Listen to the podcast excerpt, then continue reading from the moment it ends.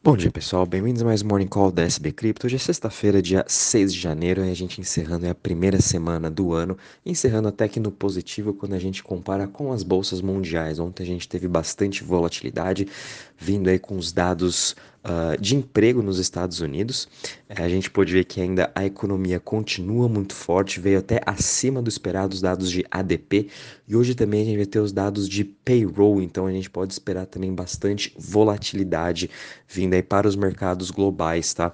É, e com isso a gente também pôde ver um pouco ontem no mercado de cripto é, caindo uh, levemente 0.01, uh, Bitcoin até fechou no positivo, Ethereum ontem caindo 0.15 e quando a gente até compara né, com a Nasdaq, S&P, todos eles caindo mais de 1%, a gente continuou vendo o Treasury de 10 anos nos Estados Unidos em alta, hoje ele está aí cotado a 3.73% e o dólar index, né, o DXY também continua subindo, ficando cada vez mais forte aí a 105.27 pontos. Mas a gente vê aí o mercado de cripto se segurando muito bem, né? A gente está vendo um pouco desse decoupling que a gente começou a falar também no final aí de. Uh, a gente estava falando, né? Antes aí do colapso, do pré-colapso de FTX, uh, ah, mas também pós o colapso, a gente pode ver que as criptos vêm se segurando muito bem, o Bitcoin e o Ethereum exclusivamente, né? E com isso a gente também vendo o Bitcoin uh, praticamente estável no 0 a 0 a 16.800, também Ethereum está estável hoje a 1.248 dólares, BNB BNB subindo 0,07% a 257 dólares, Dogecoin caindo 3,51% a 0,07 dólares, uh, Cardano subindo hoje 2,45% a 0,27 e Polygon caindo 2,57% a 0,77. Já em relação às maiores altas das últimas 24 horas, a gente tem aqui Cardano subindo 2,45%, seguido de Monero subindo 1,97% e XDCE subindo 1,33% a 0,81%. Já em relação às maiores quedas das últimas 24 horas, a gente tem a Tron TRX caindo 7% e Huobi Token caindo 6%. Muito disso são das notícias aí do Justin Sun, em que eles vão estar demitindo é, 20% aí da, de toda os trabalhadores da, da corretora da Huobi, né? A gente viu aí ano passado o Justin Sun promovendo que iam contratar mais pessoas, e aumentar a diversificação também na sua empresa global, né, principalmente também na Ásia. Porém, a gente sabe como essa crise não é nada fácil e agora eles vão estar, vão estar tendo que demitir parte desses seus funcionários para eles conseguirem ter uma reorganização e se sustentar durante esse ano aí de 2023, que não vai ser fácil para ninguém. Então, uh, a gente também está vendo outras empresas de cripto também demitindo, principalmente vindo aí da DCG e da, e da Genesis, né? A gente sabe que eles estão tentando uma reestruturação, então a gente continua vendo algumas demissões aí em certas empresas no mercado de cripto, o que também coincide com o, os mercados normais. Né? A gente também está vendo muitas empresas demitindo esse ano de 2023, obviamente. Uh, esse ano vai ser bem difícil aí em relação. Eles estão se reestruturando todos eles e tentando aí se segurar o máximo possível durante essa crise que a gente está entrando aí em 2023. E a gente também está vendo aí o Ethereum Proof of Work, o token né, do Proof of Work do Ethereum, caindo também 5,75%. No geral, a gente teve até que uma semana positiva hoje, quando a gente vê a performance aqui nos últimos 7 dias, o mercado como um todo subindo 2,85%, e quando a gente compara né, com as bolsas globais, a gente viu aí S&P caindo 0,82% e Nasdaq caindo 1,5%, então a gente está vendo realmente que cripto uh, vem tendo esse pequeno decoupling com as bolsas tradicionais. Muito disso indica de que possivelmente o cripto achou o seu fundo, né? E quando a gente compara também as melhores performances nos últimos sete dias, a gente está vendo aí Solana com uma alta de 37%, Lido DAO subindo 35%, BitDAO também subindo em 21,85% e Near Protocol subindo 18,64%. Já em relação às maiores quedas, a gente tem aí o Huobi Token que caiu 11% na semana, Tron também caindo 6,11% e ICP caindo 5,47%.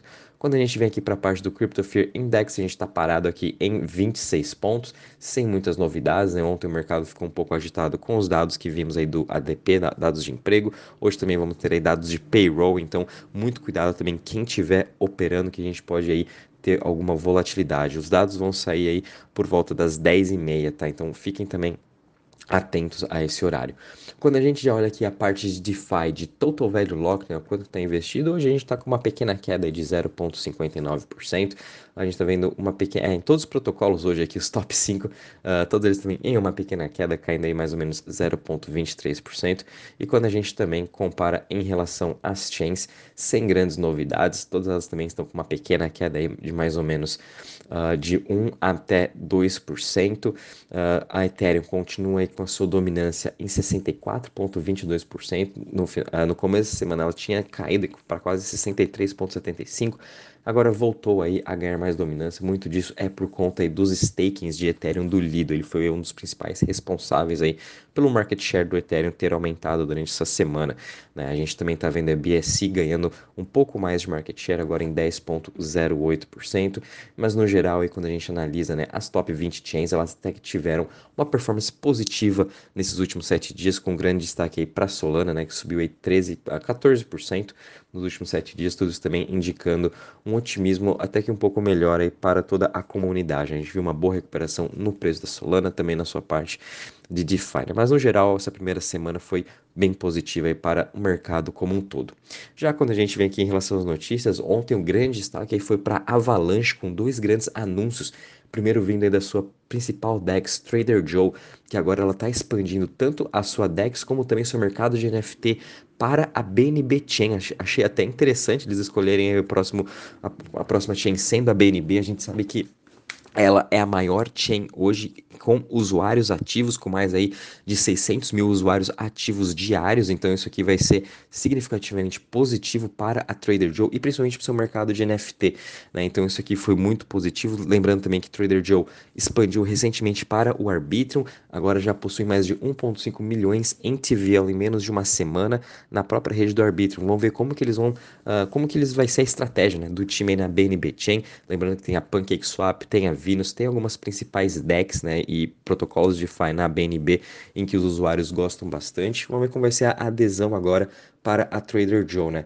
Então, uh, e, e o, que, o mais legal desse Trader Joe é que o time como um todo vem também melhorando cada vez mais. Durante esse bear market foi um dos times que mais entregou resultado. É isso que a gente também tem que pesquisar na hora que a gente está analisando né, projetos para qual estar investindo. É ver quais times realmente estão é, evoluindo durante o bear market e também que não desistiram, né? Muitos, muitos projetos aí meio que largaram de mão, desistiram, não estão uh, fazendo nenhuma melhoria, mas o oposto vem para o Trader Joe e diversos outros projetos que a gente sempre comenta no grupo. Então, uh, vamos ver qual vai ser também a próxima chain agora que Trader Joe vai expandir, né? Quem sabe vai ser uma outra Layer 2 como a Polygon ou até mesmo Optimus, quem sabe ele migrando para Solana, enfim, vamos aguardar aí os próximos capítulos do Trader Joe. Uh, continuando aqui a parte de NFT da Avalanche, eles fizeram agora uma parceria com a Shopify, em que agora uh, as pessoas vão poder uh, desenhar, né, criar e também vender as NFTs uh, da Avalanche nas plataformas do Shopify. Então,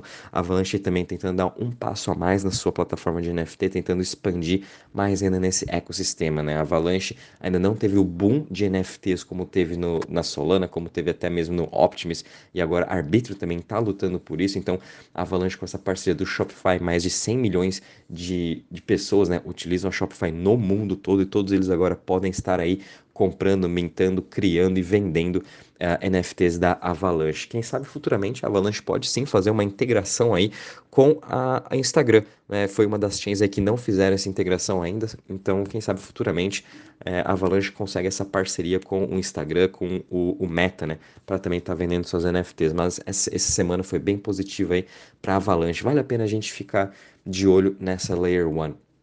A gente também teve uma notícia bem positiva vindo agora para a Tom Blockchain, né? Que esse aí, a Tom Blockchain também é do Tom Token, que é o blockchain aí, uh, que foi desenvolvido pelo Telegram, e agora eles estão criando uma nova solução de armazenamento de dados descentralizado, um novo concorrente aí do Arweave, um novo concorrente do Filecoin. Quem sabe eles vão estar usando esse novo uh, esse novo pro protocolo, né, para o próprio Telegram. A gente sabe que eles vêm desenvolvendo aí uh, uma DEX, né, o próprio CEO do Telegram já falou que ele quer desenvolver uma DEX dentro do Telegram, onde a gente pode estar tá fazendo swaps de token, pode estar tá até mesmo fazendo operações de DeFi, querem desenvolver uma wallet e agora também esse, uh, esse novo uh, Decentralized Storage, né, que vai ser muito positivo aí é, para o Telegram, para o seu desenvolvimento, né, para concorrer aí com os novos projetos de Web3 que vem saindo como plataformas descentralizadas uh, sociais, né, que é, é, o próximo, que é uma narrativa muito forte que vem acontecendo para 2023, juntamente com o Lens Protocol. Uh, e também a gente teve aqui, vindo agora para a parte de games, uh, uma notícia bem positiva da Illuvium, em que eles estão lançando agora o seu terceiro uh, jogo em 2023 já. Illuvium é um dos principais jogos aí, Triple A's, em que aos poucos eles vêm lançando aí, já lançaram suas NFTs, em que a gente pode comprar o terreno lá dentro, e agora essas pessoas que já possuem as NFTs podem também estar jogando o Illuvium Zero from Tomorrow. então, de novo, a gente tem que sempre ficar de olho nessa parte desses Triple A's games, né? Illuvium é o que vem dando aí uh, mais passos para o lançamento dos seus jogos. Uh, lembrando que eles lançaram o beta em dezembro, com mais de 30 mil usuários já Uh, jogando o seu jogo. Então, vale a pena a gente sempre ficar de olho nessa parte do ecossistema de games, né? Illuvium, Star Atlas, Aurory, todos esses aí triple A's, né? que ainda estão na parte de desenvolvimento, estão no seu modo beta. Ao, aos poucos, quem sabe até final do ano a gente pode ver mais lançamentos. E também só para finalizar aqui, a gente viu uma wallet nova lançada pela Aptos, a MSafe. Uh, acabou de levantar 5 milhões de dólares, liderado pelo Jump Crypto, que é um dos principais fundos também VCs aí da Solana, VCs também do Near e também do Aptos. Né? Então, Aptos também continuando aí Uh, conseguindo levantar cada vez mais dinheiro para os seus projetos. E a gente sabe que Aptos é uma concorrente da NIR, da Solana e até mesmo um pouco da Avalanche, né, com um foco maior aí em Web3. Então vamos ver também como que vai ser seu desenvolvimento do ecossistema durante esse bear market.